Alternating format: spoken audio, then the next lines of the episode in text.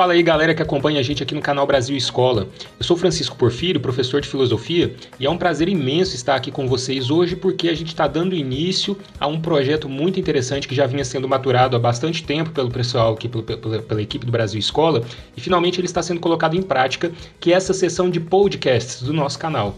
Tá? Então, nós vamos trazer aí para vocês conteúdos bacanas, tá? conteúdos aí relacionados a atualidades, a curiosidades, a disciplinas também, né? E para vocês terem uma ideia, tanto que isso vai ser legal, que eu vou começar aqui hoje falando sobre cinema.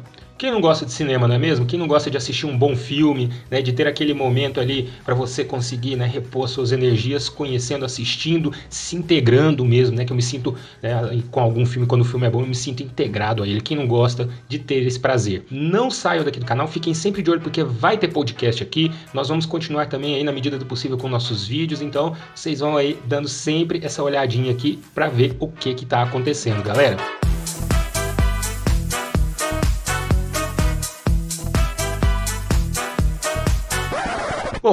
Para começar, o nosso assunto mesmo hoje é o filme O Poço. O Poço? É, o Poço. E o senhor sabe em que consiste o Poço? Óbvio. Comer. O que vamos comer? As sobras das pessoas de cima. Quem aí assistiu esse filme? Já vou dar um alerta, spoiler aí.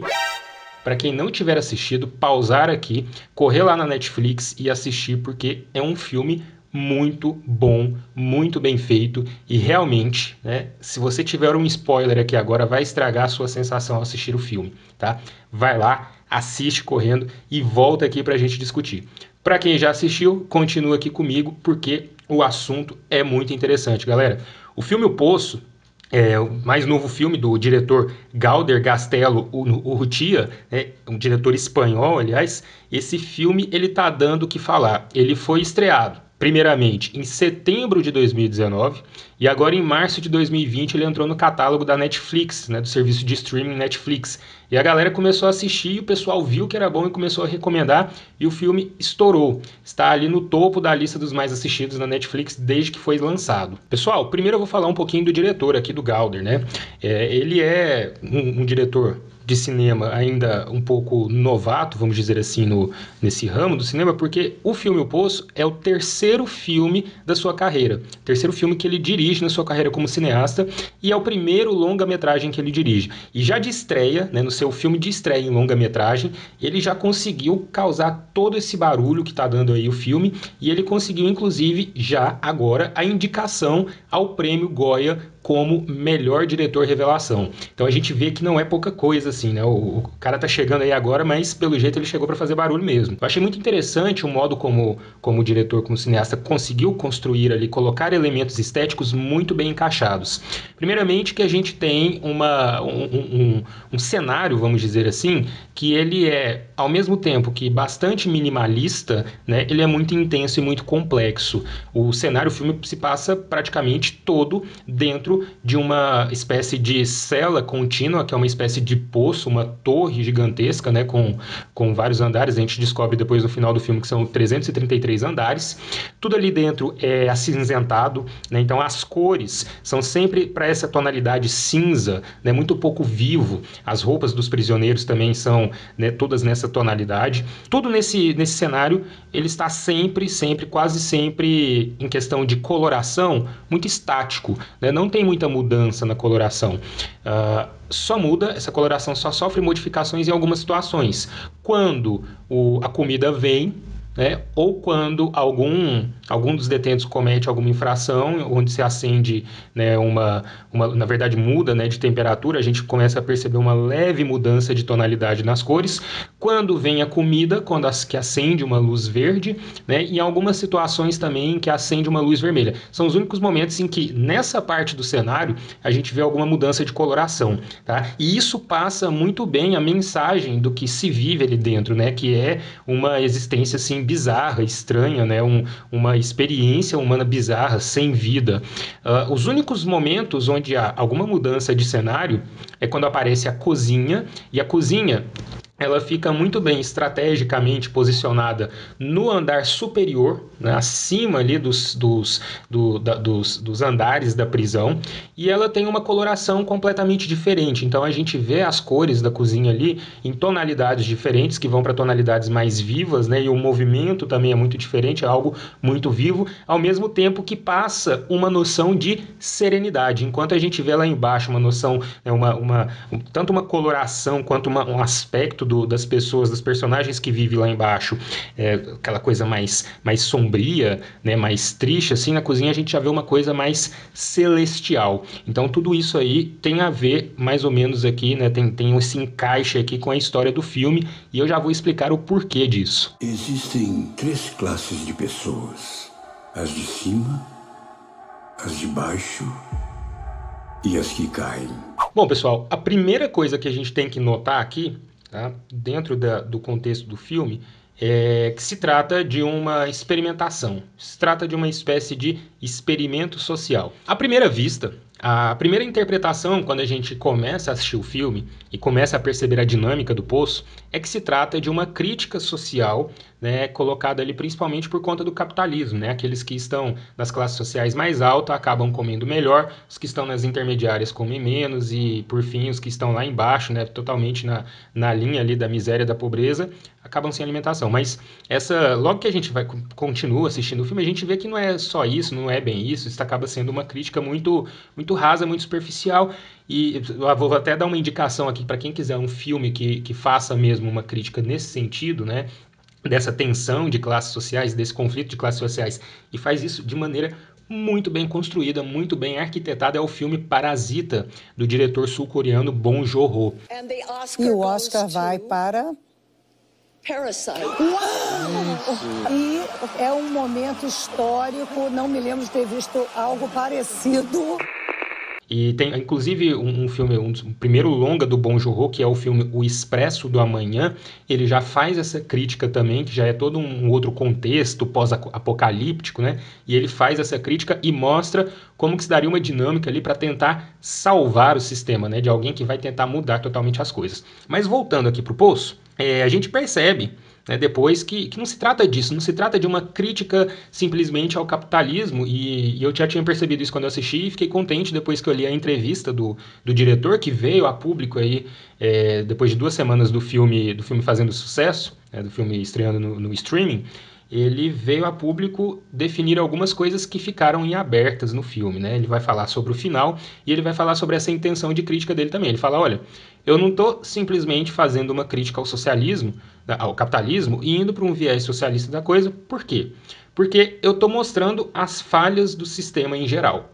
É, a gente tem ali todo aquele problema da desigualdade, dos de cima comerem muito, os de baixo não comerem, né? E aí entra a questão do capitalismo sim, mas a partir do momento em que o, o personagem principal lá, o Goring, ele começa a descer, né, num, meio que uma experiência ali socialista mesmo, como se fosse uma espécie de, de fazendo uma analogia com Marx aqui, né, uma espécie de ditadura do proletariado, obrigando as pessoas a comerem apenas o necessário, né, ele acaba matando muita gente. Então, o de, próprio diretor ele fala que ele está mostrando as falhas do sistema, tanto de um lado como de outro, tanto da esquerda quanto na direita, tanto no capitalismo quanto no, no socialismo. Uma outra, um outro ponto interessante que eu percebi também é que uma das personagens que aparece, que é a mulher que faz a entrevista do, do Goring antes dele entrar no poço, e que depois tem contato com ele lá dentro, porque ela também resolve entrar, né, por conta própria, ela resolve participar do experimento, é que ela parece representar uma espécie também de pensamento meio de esquerda, mas uma esquerda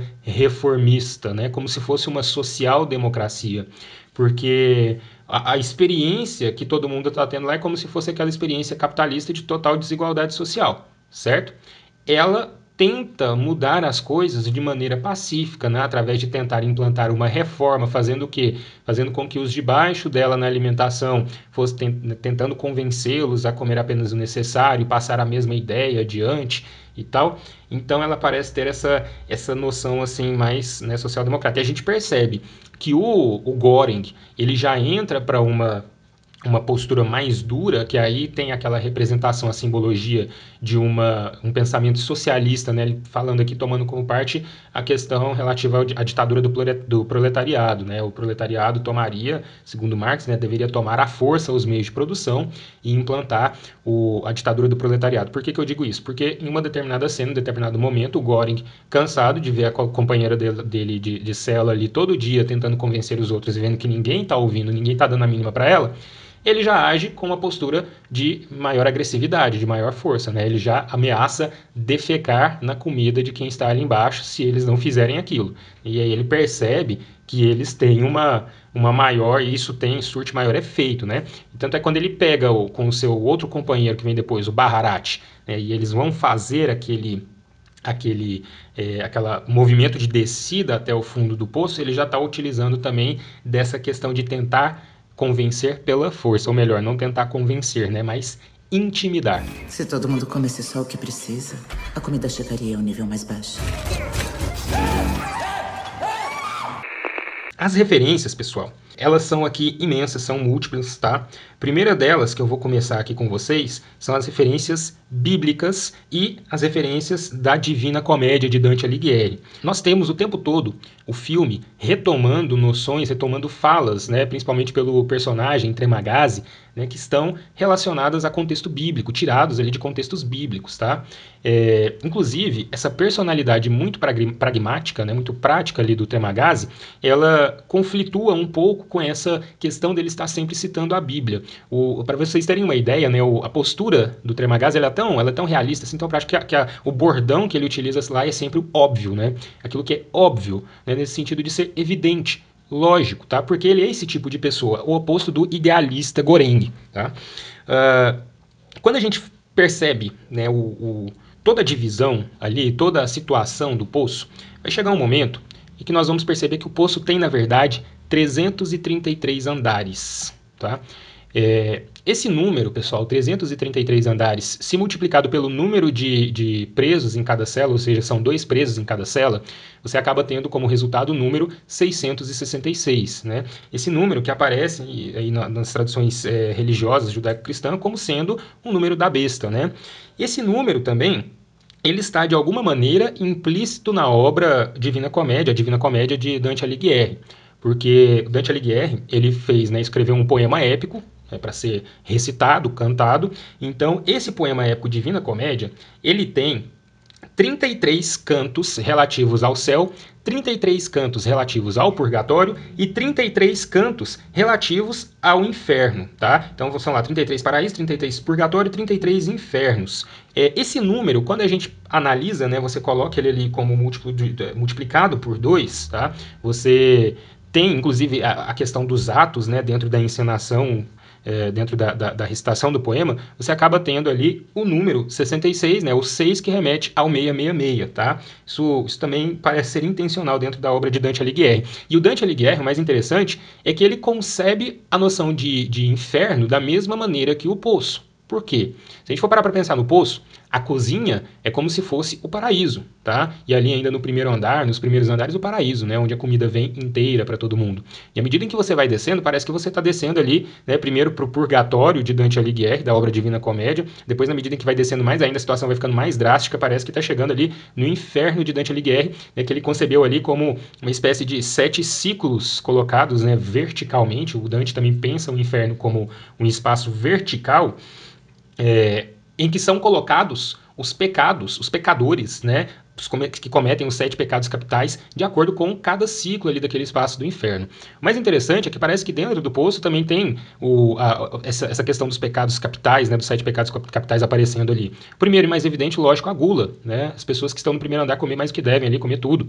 É, nós temos também a ira, a ira que aparece na cena, principalmente na cena quando o Goring mata o Temagazi, né, e que o Tremagazzi ia matá-lo, na verdade, para comer, porque eles estavam num andar muito baixo, né? O Tremagazzi consegue prender ele, tava, tem uma, uma metáfora aí do caramujo que eu achei assim interessantíssima, né? Porque parece que o, o Goring está treinando, está o Tremagazzi está preparando o Goring, né? Como se prepara um escargot, que era o prato preferido do Goring. E aí Isso tem um significado fantástico, que é como se ele estivesse preparando o Goren também, né, no sentido de tirar aquelas, aquela, aquele idealismo dele e colocar ele mais realista, mais pé no chão, para ele conseguir sobreviver ali dentro. Só que aí chega um momento em que o Trimagazi, o Goren, é liberto pela, né, pela Mohari, tá? E, e, isso faz com que ele mate, consiga pegar a faca e matar o Trimagazi. Tá? Só que a gente vê a ira despertando nele ali, porque não foi um. Né, ele não simplesmente foi lá e deu uma facada, mas ele deu várias facadas, ele cometeu. Ele é tomado por uma ira, né? Em algum, tem um momento em, em que ele também é tomado pela luxúria, porque ele, ele se imagina ali, né, numa cena com, com um ato sexual com a Mohari, porque ele começa a despertar uma espécie de, de de, de, paixão ali por ela. Esse ponto é bem interessante também. É, o outro, o outro ponto aqui que eu queria analisar com vocês, além dessa questão do, dos pecados, ah, a luxúria também aparece quando tem um casal ali no andar número 5, né? É, um outro ponto que eu gostaria de despertar aqui com vocês é a referência à obra Dom Quixote de La Mancha, do, do Miguel de Cervantes, né? É, Dom Quixote de La Mancha é uma espécie de sátira né, das novelas de cavalaria. Tá? O Dom Quixote ele, ele é uma espécie de personagem que ele, ele, ele, é um personagem satírico, né? Ele acreditava quando ele acreditava ser um cavaleiro das aventuras que ele tinha lido nos livros, tá? E o mais interessante aqui para fazer essa relação é que primeiro ponto, o, o próprio personagem Goring leva lá para dentro o livro escolhe o livro Don Quixote do Miguel de Cervantes, né? Que aliás esse livro se torna um companheiro dele durante um bom tempo de estada lá dentro. outro outro ponto aqui é que a figura que a produção, a direção do filme colocou ali para o ator principal construindo essa personagem, realmente parece a figura de descrição do Don Quixote de La Mancha. E mais que isso, o Tremagazzi, né, que é o primeiro colega de cela dele ali, ele tem também um, um aspecto ali, uma, uma, personalidade parecida, não só personalidade, né, os aspectos físicos parecidos também com os do Sancho Panza, que é o fiel escudeiro do Don Quixote de La Mancha. Né? o, o, o Dom Quixote é um cara, uma espécie de é, viciado em novelas de cavalaria e livros, e aí ele decide sair daquilo, né, sair daquelas aventuras que ele lia e viver aventuras de verdade, e ele encontra o, o Sancho Panza, que é aquela pessoa que estava lá porque era obrigada, estava lá porque ele precisava daquilo. Né? A mesma coisa a relação do Goreng e do Trimagazi dentro da prisão. Alguém que estava lá porque quis se libertar de um vício né, e acabou entrando lá dentro, e alguém que estava lá por, né, por obrigação, porque matou uma pessoa e tinha que estar preso. Tá? E a questão também da. Se a gente for analisar, né, o, o Don Quixote, que é aquele personagem idealista, ele está muito próximo do personagem do Goring, que é aquele personagem mais, mais idealista também. O Sancho Panza muito próximo do Trimagazi, que é alguém mais realista. Me ajuda a descer. Descer é um suicídio. A fome desata a loucura. Outra referência que aparece aqui pra gente, Don Quixote, né, é a, é a Miharu, que seria o papel da, da Dulcinea, tá? na obra Don Quixote Dulcinea, né, a, é a princesa pela qual Don Quixote se apaixona e ele acredita que ela existiria de verdade, né, que ela seria uma princesa, não era bem assim. E a Miharu é aquela pessoa com quem o Goren né, acaba se apaixonando e idealizando ela de uma determinada maneira. Um ponto interessante, a Miharu é, o, ela, dizem, diziam dentro da prisão, dentro do poço, que ela descia uma vez por mês procurando o filho dela que estava lá. Né? Quando o Goreng vai para o andar, para um dos andares superiores e encontra a Imohiri lá, ele, ela fala para ele, não, impossível isso, não tem criança aqui dentro do poço. Tá? É, ela entrou aqui há 10 meses, a Miharu, né, que, que ficou completamente surtada lá dentro e, e virou uma assassina e tal, e, né, e entrou naquele estado brutalidade, de brutalidade mesmo, ela entrou lá há 10 meses e ela não estava grávida. E não entram no poço é, menores de menores de, de 16 anos. E o mais interessante é que no final ele encontra o Goring, que encontra uma criança lá, mas eu vou falar dessa criança daqui a pouco. Primeiro, falar da última referência aqui, né, que está dentro da literatura e das artes em geral, né, e também pega a noção de mitologia antiga, que é a da Roda da Fortuna. A Roda da Fortuna, pessoal, dentro da, das mitologias antigas, né, isso aparece um pouco na mitologia grega, até na romana, seria uma espécie de controle inexato do destino pela sorte. Né? A fortuna ela seria uma figura divina ali que ela teria a capacidade de decidir pela sorte dos homens. Então ela tinha uma espécie de roda né, em que ela girava, em que algumas pessoas que estavam no topo quando ela, quando ela girava, no fim poderiam estar lá embaixo, né, poderiam cair, poderiam. Então, assim, é o que acontece dentro do poço, né? A pessoa acorda de repente lá no primeiro andar durante um mês e aí no outro mês ela acorda no andar 200, no andar 148, né, um lugar que tem comida em abundância e outro lugar onde não tem comida, tá? Isso foi representado depois por cânticos medievais, nessa essa história da fortuna, que foram resgatados no século XIX pelo compositor Karl Off, que criou ali, que compôs a belíssima né, música que virou, inclusive, ele compôs uma espécie de, de peça ali, que virou uma ópera, que é a Carmina Burana.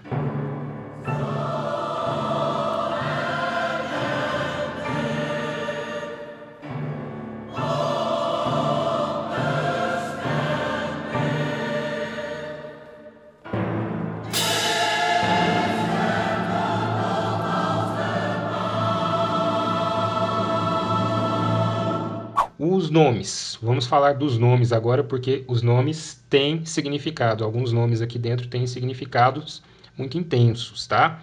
É, primeiro, Goreng, né, o personagem principal, é de Nasi Goreng, que é um prato típico da Indonésia, que é o arroz frito, tá? Então você vê que é algo que é uma referência aqui à comida, né, à culinária.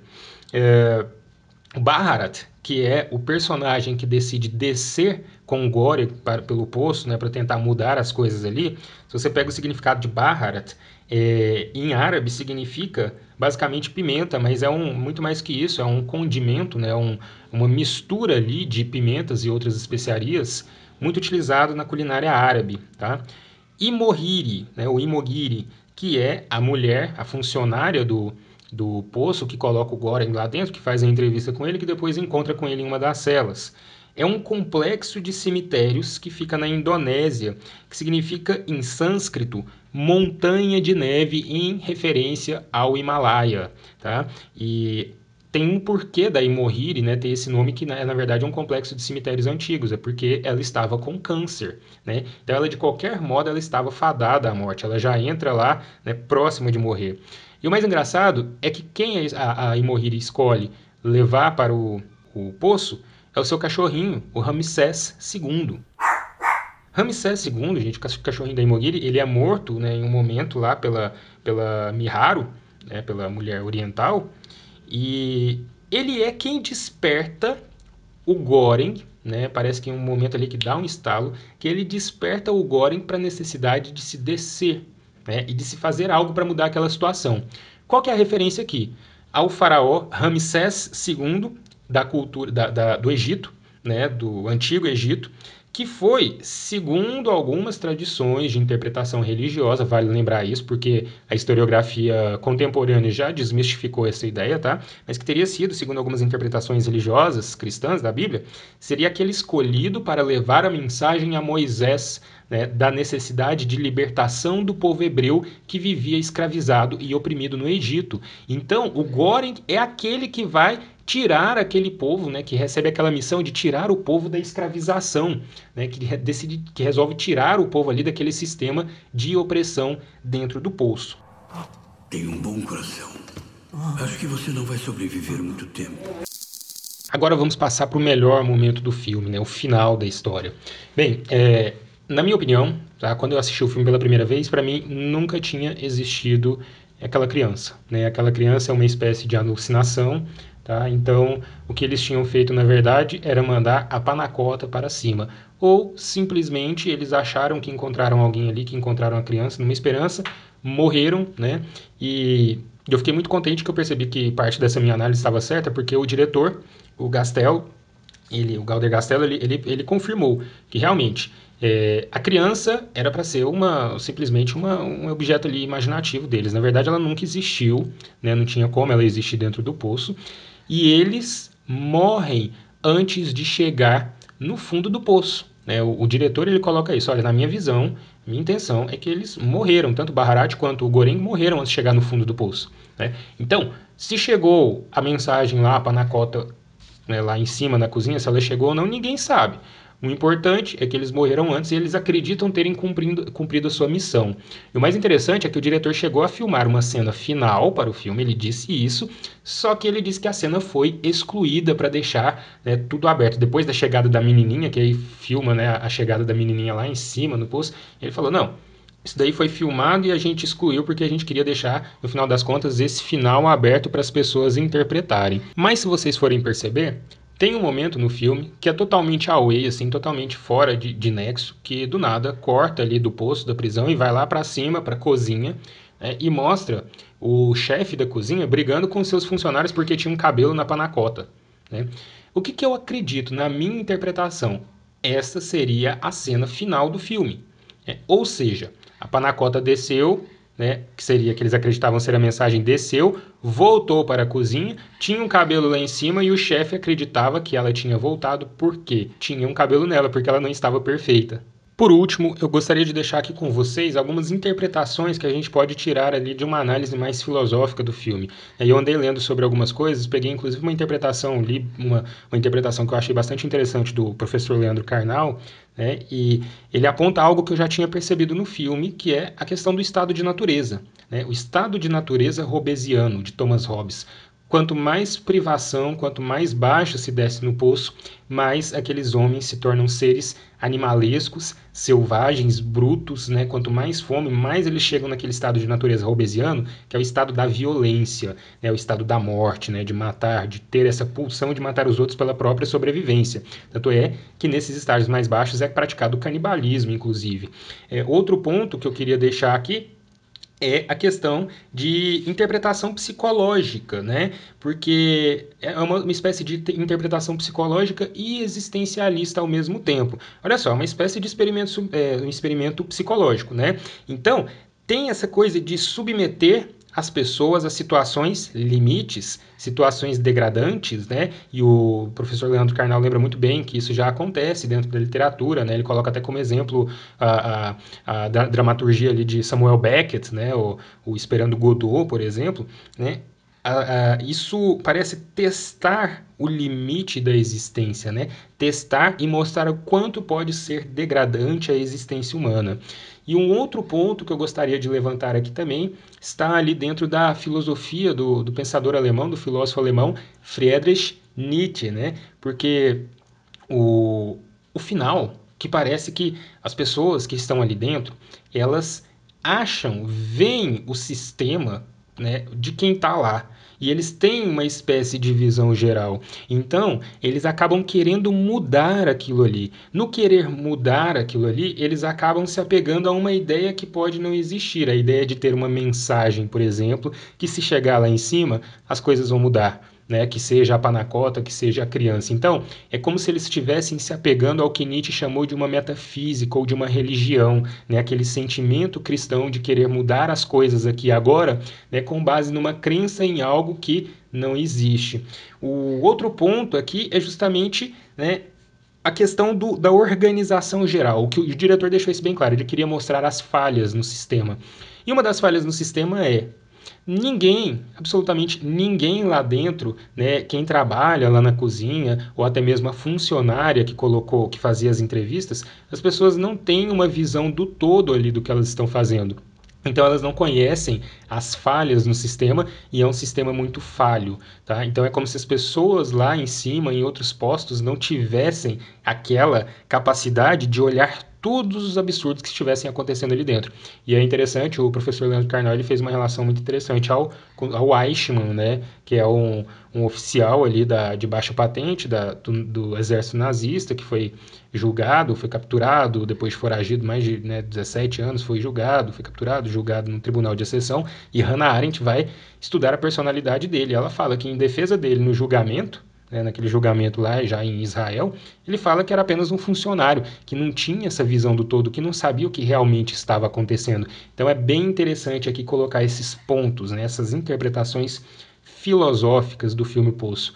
Um filme muito complexo, um filme, uma experiência assim inebriante, né? um filme é, de muitas referências, riquíssimo em referências, né? riquíssimo nessa possibilidade de análise filosófica. E tem uma coisa que eu gosto muito nesse filme, que é justamente o final em aberto, né? que eu acho que não ficou tão em aberto assim, porque na minha interpretação, expliquei para vocês, para mim a cena do fim ela foi deslocada para um ponto específico do filme. Enfim, vou deixar a dica para vocês. Assistam. E continuem aqui conosco, né? Sigam a gente aí, pessoal, nas redes sociais, tá? Não deixa aí de estar tá por dentro do que está acontecendo aqui no né, em meio aos podcasts, aos vídeos também do Brasil Escola. E eu vejo vocês em uma próxima oportunidade. Ou melhor, eu falo para vocês em uma próxima oportunidade. Até mais, galera!